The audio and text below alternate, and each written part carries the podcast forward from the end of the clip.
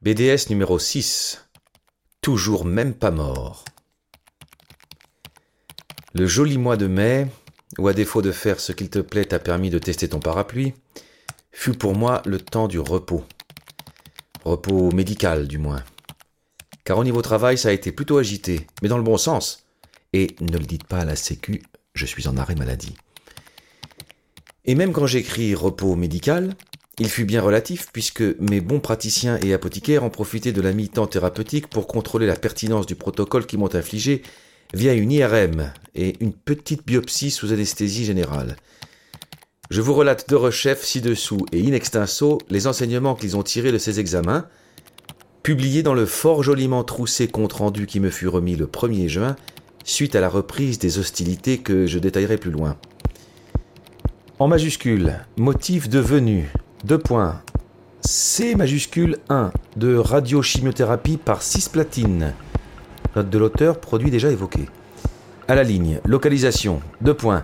Carcinome épidermoïde du cavum. Note du traducteur, c'est le cancer du nez. À la ligne, majuscule TNM, deux points, grand T2N2. Note du traducteur, je ne sais pas. À la ligne, intercycle.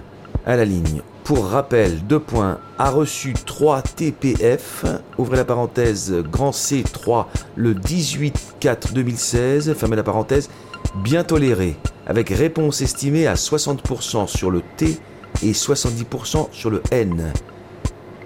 Je nous invite à applaudir le N, qui a bien répondu, à 70%, et à décerner un peu mieux faire au T, qui n'est pas tout à fait au niveau.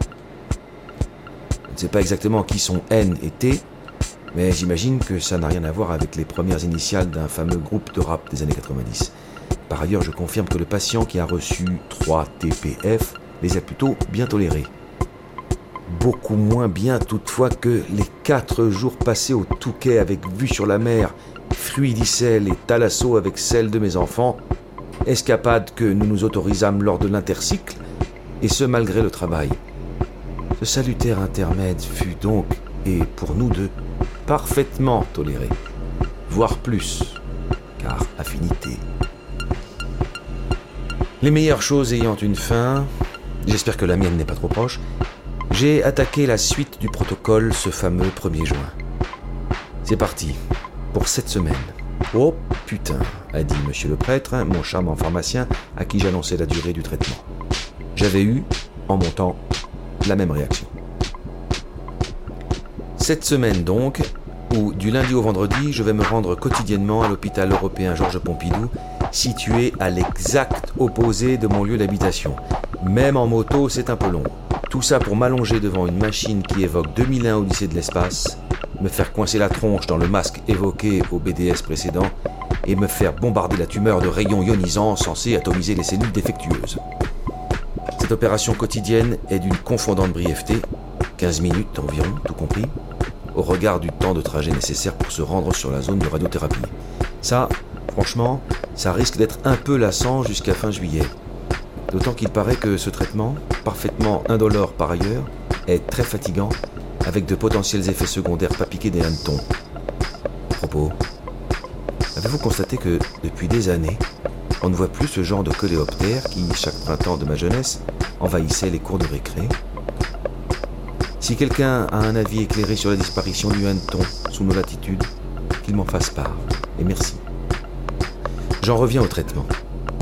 Pour contrer les effets indésirables du bombardement rayonique qui, entre autres réjouissances, brûle la peau, je consulte la sœur d'une amie qui a le don de couper le feu, comme on dit au pays des rebouteux.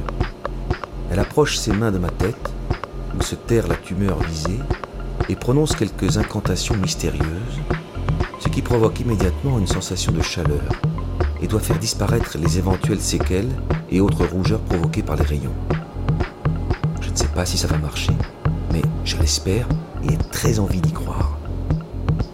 La sympathique perruche, qui a élu domicile chez ma charmante sorcière et adore venir se poser sur mon crâne nu pour me grignoter l'oreille, achève de me rendre sympathique ce traitement incongru, n'a, par ailleurs, aucune incidence sur mon temps de trajet vers l'hôpital. Heureusement, une fois par semaine, le mercredi en l'occurrence, le déplacement est rentabilisé par, en plus de la quotidienne radiothérapie, une séance de chimiothérapie avec une injection de cisplatine. Comme ça prend plus de 4 heures, je n'ai pas l'impression de faire le voyage pour rien.